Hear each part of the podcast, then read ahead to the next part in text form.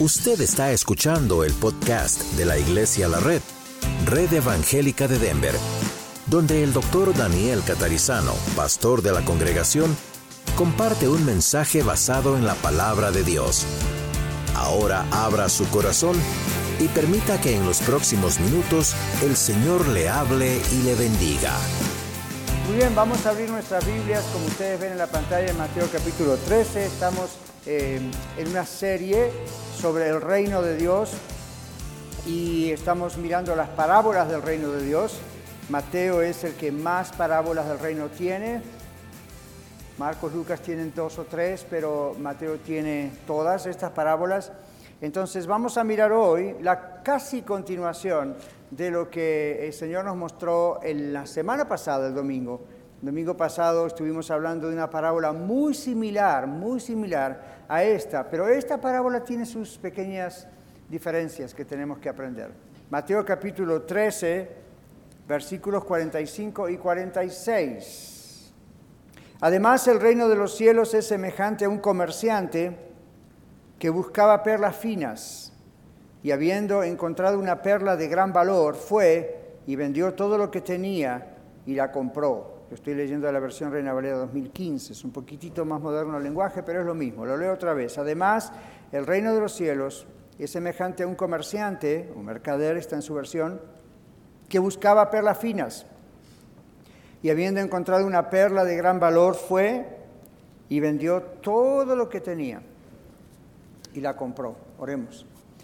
Nuestro Dios, estamos abriendo tu palabra con la promesa que tú nos has dado de que no va a volver a ti vacía, sino que hará todo lo que tú quieras y para aquello para lo cual la has enviado. Abre nuestros corazones, ayúdanos a estar concentrados, a no distraernos, a escucharte, porque eres tú en realidad el que está hablando a través de mí y no yo. Ayúdanos, oh Señor, a respetar profundamente tu palabra y aún más a tener los ojos dispuestos, los oídos dispuestos, todo nuestro ser dispuesto a recibir lo que tienes para decirnos como iglesia en el nombre de Jesús. Amén. El hombre de esta parábola es un hombre muy particular, es un mercader, es un comerciante. El hombre de la parábola anterior, recuerdan, encontró el tesoro, sin buscarlo encontró un tesoro. Usted puede tener ese mensaje, by the way, está en Facebook, en YouTube. Pero este hombre de la parábola encontró el tesoro y fue y vendió todo lo que tenía, ¿recuerdan? Fue y vendió todo lo que tenía para comprar el campo donde estaba ese tesoro. En esta parábola es muy similar, pero observen el cambio. El cambio es que este es un mercader, este es un comerciante de perlas. El mercader de esta parábola era un hombre rico, era un hombre conocedor de las perlas. Buscó hasta encontrar la mejor perla y fue y vendió todas las perlas que poseía, era un mercader, tenía otras perlas. Fue y vendió todas las perlas que poseía para tener esta única perla. Evidentemente, esta única perla que este hombre encontró era más valiosa que cualquier cantidad de perlas que el hombre poseía ya de por sí. Este hombre no quiso saber nada con otros tipos de perlas. Hay varios especímenes inferiores de perlas, hay varias clases de perlas, todas tienen bastante valor unas y otras, pero el Señor dijo, esta perla, esta fue la perla, dijo este hombre. Y él decidió deshacerse de todo. El hombre apuntó alto, ¿verdad? Bien alto. Y obtuvo lo que jamás él se hubiera imaginado al buscar. Y luego, sin demora, ¿qué hizo? Sin demora, dice la Biblia, que fue y vendió todas las perlas que poseía. Lo que hasta ese momento él consideró de mucho valor, frente a la perla preciosa, no tenía nada de valor, todo lo que él tenía en perlas. Lo mismo hicieron Saulo de Tarso, el que después fue llamado Pablo, ¿verdad? Saulo de Tarso hizo algo similar y también lo hizo Moisés. Si usted mira en su Biblia en Filipenses capítulo 3, versículos 7 y 8, hay un texto muy, muy conocido, muchos de ustedes lo conocen hasta de memoria, seguro. Pablo dice, sin embargo, todo aquello que para mí era ganancia, ahora lo considero pérdida por causa de Cristo. Pablo menciona todos sus títulos y sus, todas sus cosas. Dice, pero ahora considero lo que era ganancia, para mí ahora lo considero como pérdida a causa de Cristo. Es más, dice, todo lo considero pérdida por razón del incomparable valor de conocer a Cristo Jesús mi Señor. Por Él, por Jesús, lo he perdido todo. Y la versión Reina Valera dice lo tengo por basura, la versión del original dice lo tengo por estiércol. Para ganar a Cristo. No está ganando su salvación, está hablando de su relación con el Señor. Pablo hizo eso, Pablo hizo lo que el hombre de la parábola hizo. Todo lo que para él era de mucho valor, de pronto no tiene valor frente a su encuentro con Cristo. Moisés, siglos antes, nos dice Hebreos capítulo 11, versículo 26, Moisés tuvo una actitud muy similar también a Pablo y también al hombre de esta parábola que enseña el Señor Jesús. En Hebreos capítulo 11, la famosa lista de héroes de la fe en el Antiguo Testamento, en el verso 24 al 26 dice, por la fe Moisés, hecho ya grande, rehusó llamarse hijo de la hija de Faraón, escogiendo antes ser maltratado con el pueblo de Dios que gozar de los deleites temporales del pecado, teniendo por mayores riquezas el vituperio de Cristo que los tesoros de los egipcios, porque tenía puesta la mirada en el galardón en su salvación, en su encuentro con el Señor. Bueno, mis hermanos, esto hicieron el hombre de la parábola, el Señor está mostrando a través de esta comparación, de esta parábola, la idea central es realmente esta, nada vale más que el Señor, nada vale más que el Evangelio. Pablo lo entendió, Moisés siglos antes lo entendió, otros lo entendieron. ¿Saben lo que ocurre cuando un pecador es realmente convencido va, a ver a Cristo como el Salvador misericordioso y todo lo demás deja de tener el valor que tenía frente al Señor. Bueno, el título de nuestro mensaje es El que busca encuentra. En Isaías capítulo 55 dice exactamente eso. Isaías capítulo 55 en sus Biblias, versos 6 al 8, dice, buscad a Jehová mientras puede ser hallado llamadle en tanto que está cercano. Deje el impío su camino y el hombre inicuo sus pensamientos, y vuélvase a Jehová, el cual tendrá de él misericordia, y al Dios nuestro, el cual será amplio en perdonar. Porque mis pensamientos, dice Dios, no son vuestros pensamientos, mis caminos no son los caminos de ustedes. O mis pensamientos no son vuestros pensamientos, ni vuestros caminos mis caminos, dice el Señor. Qué maravilla, ¿verdad? Entonces el Señor nos está mostrando que el que busca encuentra. Entonces en la parábola anterior, el Señor Jesús describe a alguien que encuentra la verdad en medio de su desesperanza. Como la mujer samaritana. porque era mujer samaritana? Había tenido tantos maridos y el que tenía aún no era su marido. ¿Por qué estaba viviendo en una relación ilícita? ¿Por qué no le duraban sus matrimonios? Y el Señor Jesús, en otras palabras, le está diciendo, estás buscando en lugares equivocados, estás buscando lo que un hombre no te puede dar, lo que el matrimonio no te puede dar. Hay algo en ti que hace que no trabaje eso, no funcione. ¿Qué está pasando? Estás buscando en lugares equivocados. Si buscas en el lugar correcto vas a encontrar, pero esta samaritana es muy, muy relacionada está ella con la parábola anterior. No estaba yendo a buscar al Señor, el Señor la encontró a ella. Ella encontró el tesoro al lado de ese pozo y era el agua de vida, era el Señor. En esta parábola, esta parábola habla de alguien que busca la verdad hasta que la encuentra. Es un hombre proactivo. ¿Se acuerdan del tío eunuco? Cuando el etíope eunuco viene descendiendo de Jerusalén, está en su carruaje posiblemente lujoso y está ahí leyendo el rollo del libro de Isaías, y el Señor manda a uno de sus siervos que corra al lado del carro y le diga, ¿entiendes lo que lees?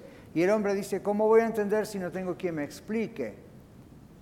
Y entonces mandó parar el carro, lo hizo subir y el siervo de Dios le explicó y el hombre se entregó a Cristo, se bautizó, todo bastante rápidamente obedeció al Señor. Ahora, este hombre eunuco estaba buscando en la palabra de Dios.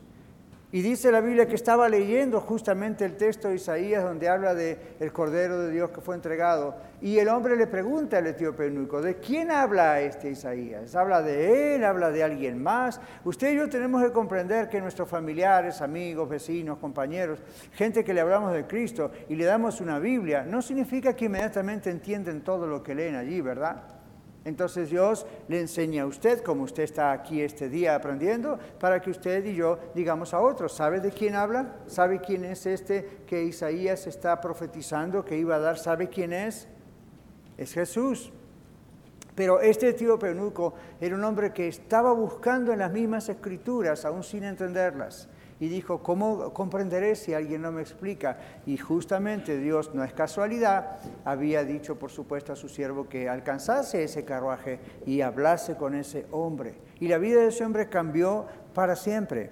Entonces, vamos a ver que en esta parábola, diferente de la otra, no es alguien que por como casualidad encuentra el Evangelio, este es alguien que busca el Evangelio. Así que el hallazgo de la perla no fue un accidente, ¿verdad que no?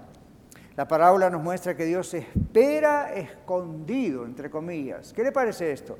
La parábola nos dice que Dios eh, espera escondido por aquellos que le buscan de verdad. Los que le buscan de veras. ¿Quiénes son los que le buscan de veras? Bueno, no son los que le buscan solamente cuando están pasando un problema matrimonial o están pasando un problema de finanzas, o un problema de salud, o un problema de trabajo, o depresión, o ansiedad, o un ataque de pánico. Las personas que pueden buscar a Dios en esos eventos, Dios usa muchos de esos eventos para atraer la gente a Él, pero la gente que busca de veras va a buscar hasta encontrar porque de verdad está buscando al Señor, y a veces sin saberlo. Entonces, la palabra de Dios nos dice que el que busca encuentra. La parábola anterior describió a alguien que encuentra la verdad en medio de su, desesperanza, la mujer samaritana. Esta es la parábola de aquel que busca porque necesita encontrar algo mejor. ¿Ok? Esto es para los que buscan al Señor de veras. El que busca a Dios lo hace porque reconoce que aquello que hasta ahora tiene y que le dio valor, aun si es de mucho valor para él o ella, se da cuenta que no es lo mejor. Por algo busca, ¿verdad? Cuando uno busca algo, por algo busca. Por algo busca. Busca porque sabe que hay algo mejor que satisface más y completamente. En otro lugar tenemos que pensar que el que busca encuentra, como dice nuestro título del mensaje, pero el que busca encuentra si busca en el lugar correcto. El que, busca debe buscar en el lugar correcto, de lo contrario no va a encontrar lo que está buscando, no va a encontrar lo mejor. Observe que el mercader de la parábola no fue a buscar perlas en la tienda, no fue a buscar perlas en el teatro, no fue a buscar perlas en el estadio de deportes. Ahí no iba a encontrar perlas. Fue a buscar perlas en el mar, donde él sabía que había perlas. Él como experto sabía dónde buscar Toda la gente busca a Dios de alguna manera. Toda la gente busca sentido y propósito para sus vidas, ¿verdad que sí? Toda la gente busca de alguna forma justificar por qué vive, para qué vive. Ahora se dio cuenta que hay otros seres humanos, por ejemplo, perdón, otros seres vivos, quise decir. Hay otros seres vivos, como los animales, las plantas. ¿Se dieron cuenta que los animales y las plantas no tienen este problema que tenemos nosotros? No tienen este dilema de la conciencia y de estar buscándole sentido. ¿Cuándo fue la última vez que usted fue a su jardín y habló con una planta y en la planta usted le preguntó algo a la planta? ¿Cómo te sientes siendo planta? Respóndeme. Bueno, si usted hizo eso, hable con nosotros, posiblemente vamos a tener que tratar a ese asunto. Más a nivel de consejería, ¿verdad? Pero aún si la planta le pudiese responder, lo cual jamás haría, la planta diría, yo no sé, yo soy planta. ¿Alguna vez fue aquí por el campo cerca de Kansas y habló con una vaca? Otra vez, trate de no hacerlo, ¿ok? Pero alguna vez le, diría a usted a una vaca o a cualquier o a, su animal doméstico, a su pet, yo sé que a veces le hablamos al perro o al gato, pero, pero ellos no tienen un sentido de Ellos no se dan cuenta de su existencia a nivel de la conciencia. Simplemente existen, están hechos para gloria de Dios, están hechos para adornar la creación. Algunos están hechos para nuestros alimentos, como los vegetales, plantas, ciertos animales. Pero Dios no ha creado a otros seres vivos como los que menciono con la capacidad de relacionarse con Él. No tienen conciencia, no, no, sabe lo que pasa. Simplemente ahí están, Dios los ha creado.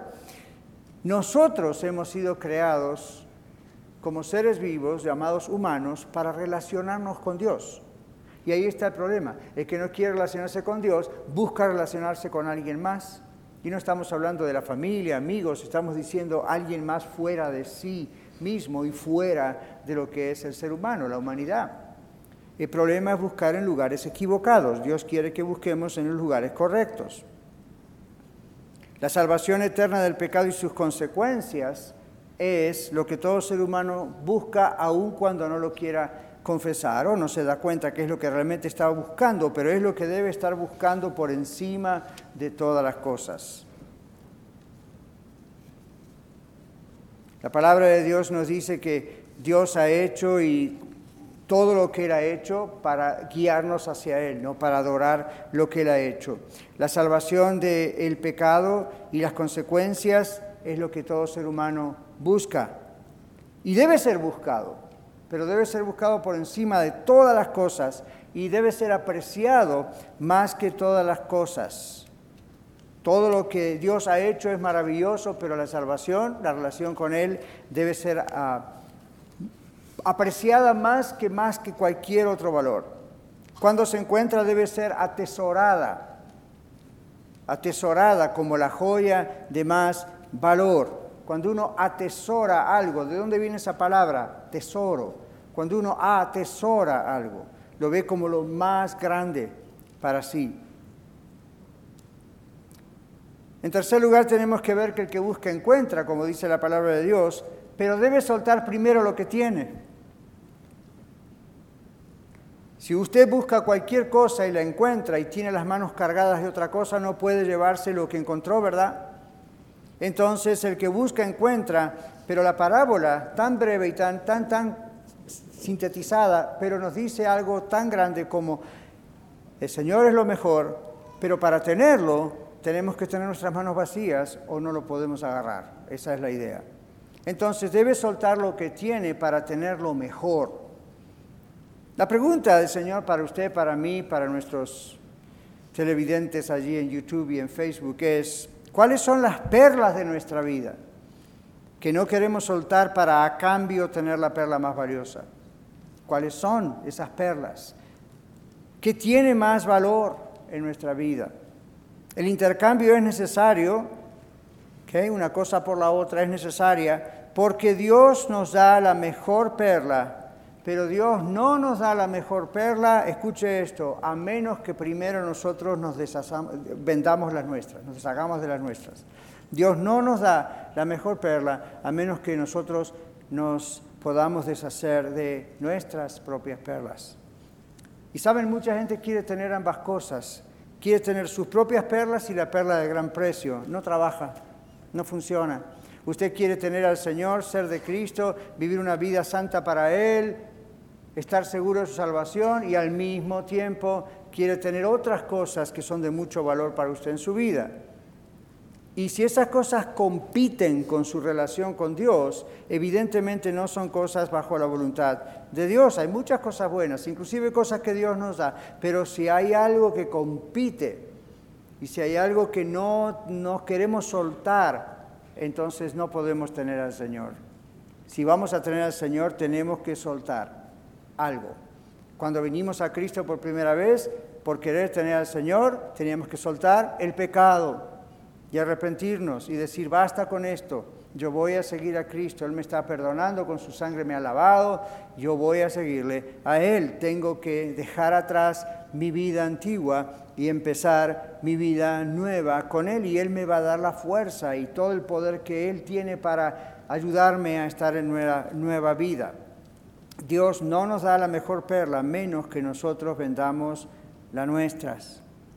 El Salvador nos dice a las personas que buscan la felicidad, ¿verdad? Todo el mundo busca la felicidad, hasta en la Constitución de los Estados Unidos aparece esa palabra, la búsqueda de la felicidad. Bueno, todos decimos que buscamos la felicidad. El Salvador nos dice a los que ya hemos encontrado a Él, la felicidad, el Evangelio, que debemos estar dispuestos a sacrificar todas las demás cosas, no para obtenerlo a Él ya en el torno de quiero ser salvo, sino como Pablo dice en Filipenses, para que nuestra relación con Él sea siempre lo demás valor. Ahora, ¿qué significa esto? ¿Cuál es el costo? Significa renunciar a cualquier otra cosa que uno puede llegar a valorar, ya sea por tradición, a veces por lazos familiares, a veces por ideas atractivas. Hay muchas ideas que son más atractivas que el cristianismo, ¿se dio cuenta? Son ideas que apelan a la carne, son ideas que, bueno, son atractivas, pero en el fondo dejan vacío a uno, dejan vacío a la gente. En algún momento eso ocurre. El Evangelio es de más valor que todas las cosas, pero el Evangelio, seguir a Cristo, nos impone sacrificar todo aquello que se ha adueñado de nuestro corazón. Porque aunque la salvación no se compra, no se obtiene con buenas obras ni con nada de eso, sin embargo, fíjense que el Señor dice que hay un costo en el seguirle. El costo es el sacrificio de renunciar a todo por Cristo. La perla que usted tiene hoy que vender, entre comillas, usando la terminología del Señor Jesús, ¿sabe cuál es? Quizá es esa pasión por algo o por alguien, pero que esa pasión está fuera de la voluntad de Dios. Y si usted quiere estar bien con Dios, va a tener que soltar esa perla, esa cosa, ese alguien, eso que es de tanto valor que le impide su relación con Dios, o que usted sabe que le hace desobedecer al Señor y eso quebranta la comunión con Dios. Bueno, el Señor dice, entrégame esa perla y vas a ver cómo yo puedo satisfacer tu vida como nada ni nadie más. Otra vez Saulo de Tarso. Saulo de Tarso tenía gran pasión, tenía una gran pasión por perseguir a la iglesia. Se levantaba en las mañanas y eso es lo que lo despertaba y le daba energía y fuerza para motivar su vida. Él pensaba que estaba haciendo bien. Él pensaba que estaba adorando a Dios persiguiendo a la iglesia. Honestamente equivocado. ¿Cuántos de ustedes como yo tantas veces hemos estado honestamente equivocados? Este fue Saulo de Tarso. Él pensó que persiguiendo a la iglesia estaba adorando a Dios. Hasta que tuvo un encuentro con Dios y Dios le dijo, yo soy al que tú persigues. Saulo tenía pasión, pero era una pasión fuera de la voluntad de Dios. Pablo había hecho esa pasión su perla, su joya, lo que lo motivaba a vivir. Pero para tener a Cristo, esa pasión tenía que desaparecer en Pablo. Bueno, gloria a Dios que Pablo conoce a Cristo y en vez de perseguir la iglesia se transforma en el apóstol que más gente posiblemente conquistó para el Señor. Gran parte del Nuevo Testamento de la Biblia que usted posee en su teléfono en sus manos escrita, es escrita por el apóstol Pablo, un ex perseguidor de la iglesia. ¿Ve el intercambio? De una vida que estaba perdiéndose equivocadamente, aún pensando que estaba dando gloria a Dios, y de pronto un encuentro con Dios le muestra, no, tu pasión es esa joya, y esa joya tienes que tirarla, eso no es en la voluntad de Dios. Saben que cuando los ojos se abren para ver, cuando los ojos de un ser humano se abren para ver realmente la tragedia de su condenación, lo que le espera, ahí es cuando la misericordia de Dios y cuando la gracia de Dios comienzan a tener un valor irresistible. Si usted dice, pastor, ¿por qué ir a mi esposo o esposa, mis hijos, mis familiares, quien sea? Les hablo del Señor, los traigo a la iglesia, les llevo mensajes, les hago escuchar o ver los mensajes. ¿Por qué no entregan su vida al Señor todavía? Yo les digo porque es bien sencilla la respuesta. Usted dice, son caprichudos, son No, no, no, ¿sabe cuál es la respuesta? Todavía no ven la condenación que les espera, no son conscientes de eso. Todavía tienen sus ojos cegados y no se dan cuenta del peligro a dónde van. Si estuviera, en cuanto un ser humano, como pues muchos de ustedes y yo aquí, en cuanto un ser humano se da cuenta del peligro y de la condenación, inmediatamente dice, sálvame Señor, yo no quiero eso. Cuando un ser humano no se da cuenta de eso, o dice, no, eso no es cierto, o bueno, Diosito es bueno, Dios es bueno, no hay problema, Él va a tener misericordia de mí, se está engañando a sí mismo. Dios ya ha tenido misericordia de usted. El asunto es, ¿usted está tomando eso como la joya más preciosa? o simplemente está diciendo, voy a seguir pensándolo. Observe el hombre de la parábola. Un mercader llega a la joya más preciosa. ¿Se imaginan si cuando ve esa tremenda perla, de pronto la mira y dice, lo voy a pensar un poco mejor a ver si me gusta? A lo mejor vengo otro día, si está acá la perla, la, recojo o no. No, no, no. El hombre se dio cuenta del valor de esa perla y de la falta de valor de sus propias perlas. Para que una persona entregue su vida a Cristo y Dios le salve del infierno, la primera cosa que tiene que ocurrir es que usted se tiene que dar cuenta de la desgracia que tiene encima. Usted se tiene que dar cuenta de la condenación que tiene encima, así como yo me di cuenta. Usted tiene que reconocer, como la Biblia dice, el alma que pecare, esa morirá. Y usted tiene que reconocer todos somos pecadores y estamos destituidos de la gloria de Dios. Es decir, todo ser humano, desde el momento que nace hasta el momento que muere, está destinado al infierno. Ah, no, no es un mensaje popular, ¿verdad? En las iglesias progresistas no le llamarían así. Well, hello, esta no es una iglesia progresista, es una iglesia bíblica.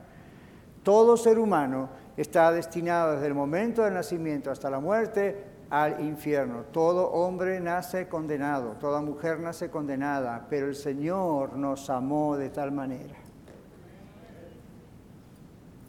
Y todo aquel que cree no es condenado. Todo aquel que sabe que el único que puede salvarle de la condenación final, de la eterna, donde no hay vueltas para atrás, ¿eh? el único que puede salvarle es el que dio su vida pagando para salvarnos. Y cuando usted pone su vida en las manos del Señor, le entrega y confiesa que Él es el único Salvador, el Señor le dice, ok, ven para acá, sellado, tú eres mi hijo, te adopto adentro, tú nunca vas a ir a la condenación eterna.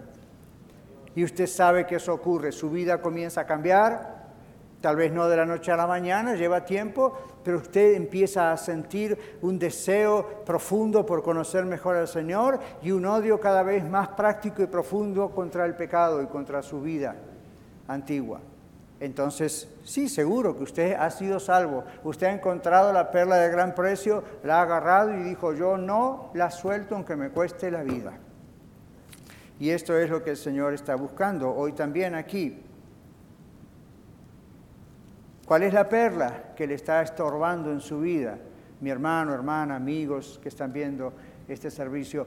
¿Cuál es la perla que le cuesta soltar. Es una tradición familiar, es una religión, es una carrera, es una novia, es un novio, es un... I don't know, es algo que puede ser muy lindo, pero el Señor está diciendo, este, esto no, no, no está en mi voluntad y me estás cambiando por esto. Y el Señor le dice hoy, mira, yo te amo, yo quiero que tengas a mí, no a algo o a alguien que nunca va a poder darte la satisfacción de vivir y la seguridad de venir conmigo después de su muerte. Así que bueno, ¿cuántos están buscando? Es la última pregunta del día de hoy. ¿Cuántos están buscando? Cuando los ojos se abren para recibir, para ver a Cristo, wow, uno tiene que hacer esta pregunta. ¿Cuántos están buscando hoy? ¿Cuántos de los que están buscando deciden obtenerlo a Cristo cuando lo encuentran? Una conciencia tranquila es algo bueno, ¿verdad que sí? A todos nosotros hablábamos de la conciencia, los animales no tienen conciencia, las plantas no tienen conciencia, nosotros seres humanos tenemos conciencia. ¿A cuántos de nosotros acaso no nos gusta tener una conciencia tranquila? Yo creo que todo ser humano le gusta irse a la noche a dormir y decir mi conciencia está tranquila. Es algo bueno, pero es imposible si Dios no le perdona. Pero Dios le quiere perdonar. Así que el hombre inteligente, la mujer inteligente, ¿qué es lo que va a hacer? Nunca va a estar satisfecho con gozos moderados y con metas breves. Le menciono solamente en Mateo capítulo 12, versos 28 al 34, el Señor Jesús está frente a un hombre que es un escriba, un escriba de la ley, un maestro de la ley. Y le preguntan a Jesús acerca de la ley. Jesús, obviamente, con toda esa actitud, habla acerca de la ley. Y este escriba dice que al escuchar a Jesús, dice, wow, realmente eh, has, hablado bien, realmente eso es lo que es amar a Dios. Amar a Dios es amarle con todo nuestro ser, etcétera, etcétera. ¿Y saben cuál fue la respuesta del Señor Jesús ahí en Mateo 12? Jesús le dice, no estás lejos del reino de Dios. Ahora, hermanos, no estar lejos no es lo mismo que estar adentro. No estás lejos. Y algunas personas leen ese texto y dicen, wow, qué lindo cómo el Señor lo animó. El Señor lo animó, pero cuando uno se mete bien en el texto, el Señor lo estaba exhortando, como quien dice, ¿y por qué no estás adentro siendo que estás tan cerca? Usted puede llegar hasta este edificio el domingo que viene y decir, quiero entrar a adorar a Dios con los hermanos de Iglesia de la Red. Y se queda en la puerta. Y entonces dice, no voy a entrar. Va a ir un mujer y le va a decir, no está lejos de entrar, de un paso más. Sabe lo que tiene que hacer. Dios le dijo a ese escriba, no estás lejos, pero no estás adentro. No se salva una persona por estar cerca del reino de Dios.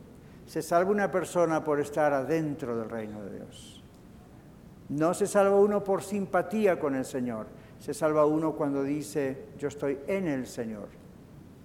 En Jeremías 2.13 tenemos el caso de un pueblo rebelde, los judíos. Cisternas rotas, dice, allí. Ustedes cavaron, me tienen a mí fuente de agua viva, le dijo Dios al pueblo de Israel, pero están cavando cisternas rotas que no contienen agua. Ahí tienen el caso de otros que lo tenían al Señor y decían, Jehová, el Dios de Israel, es el único Dios. Pero no lo seguían buscaban, parece como que había otras cisternas que les satisfacían más. Y el Señor les dice, ¿por qué van a buscar en fuentes rotas, en, cisternas rotas que no van a retener el agua? Es un ejemplo para decir, me tienen a mí, yo soy el Dios, yo soy el Dios creador, el único Dios, ustedes me predican a mí, pero en vez de estar en mí, buscan a otros. Voy a concluir con esto. Una persona dijo, un autor dijo, escuche esto, el mundo que recorre mar y tierra para lucro o negocio temporal condena la pereza de la mayoría de los llamados cristianos, quienes, aunque confiesan que esta salvación es la más segura y la más excelente de todos los tesoros, buscan las posesiones mundanas antes que a Él. Y Él dice, ay del que espera encontrar algo más amable que Dios, más digno de llenar su corazón y más capaz de hacerlo feliz. Ay de ese hombre, ay de esa mujer, no va a encontrar nada. Interesante, ¿verdad? Así que, ¿qué pasión en su vida está fuera de la voluntad de Dios? Pregúntese eso y dígaselo a Dios, no tiene que decirlo en voz alta. Pero, ¿qué pasión usted encuentra que mm, esto está fuera de la voluntad de Dios en mi vida? Hasta ahora ha encontrado placer en esa pasión, se ha convertido en el impulso motivador de su vida, pero ahora si realmente ve el valor supremo de Jesucristo, para obtenerlo todo lo que va a tener que hacer es deshacerse de todo lo que está fuera de la voluntad de Dios, el pecado. Y para deshacerse del pecado, uno tiene que orar pidiendo fuerzas para hacerlo, pero tiene que ser práctico y decir no lo hago más. Uno tiene que decidir esta ideología, esta religión, esta filosofía, esta tradición familiar, esto, esto de la cultura, no sirve y por lo tanto renuncio a eso y solo quiero la perla de gran precio. Cuando usted encuentra la perla de gran precio, no necesita buscar más ninguna otra perla, ¿verdad?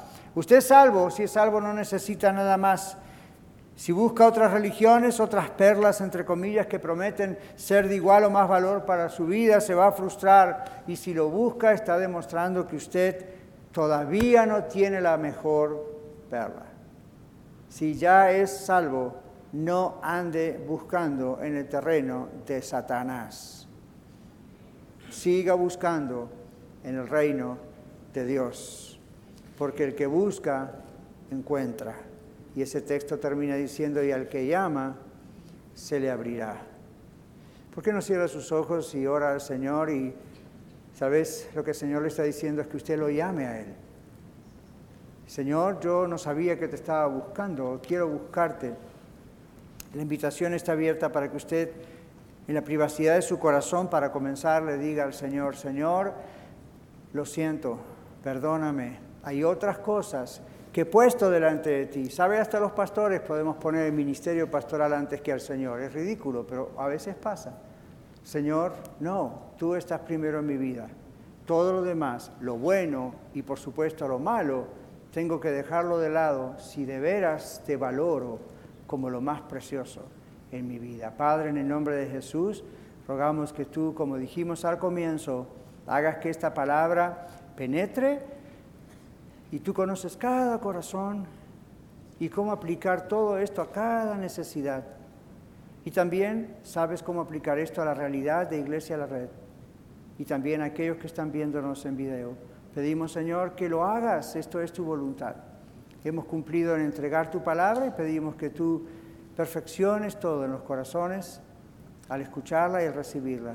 Oramos en el nombre de Jesús y gracias, Señor Jesús, porque tú eres la perla, tú eres la joya más preciada. No hay nadie como tú. Nada es comparable a ti, Señor. Nada es codiciable, como decía un viejo himno, nada es codiciable como tu gracia y tu favor. Te adoramos solamente a ti y aviva nuestros corazones para ver que solamente tú eres el máximo valor de nuestra vida. En tu nombre oramos, Señor Jesús. Amén. Muchas gracias por escuchar el mensaje de hoy. Si tiene alguna pregunta en cuanto a su relación personal con el Señor Jesucristo o está buscando unirse a la familia de la Iglesia La Red, por favor no duden en contactarse con nosotros.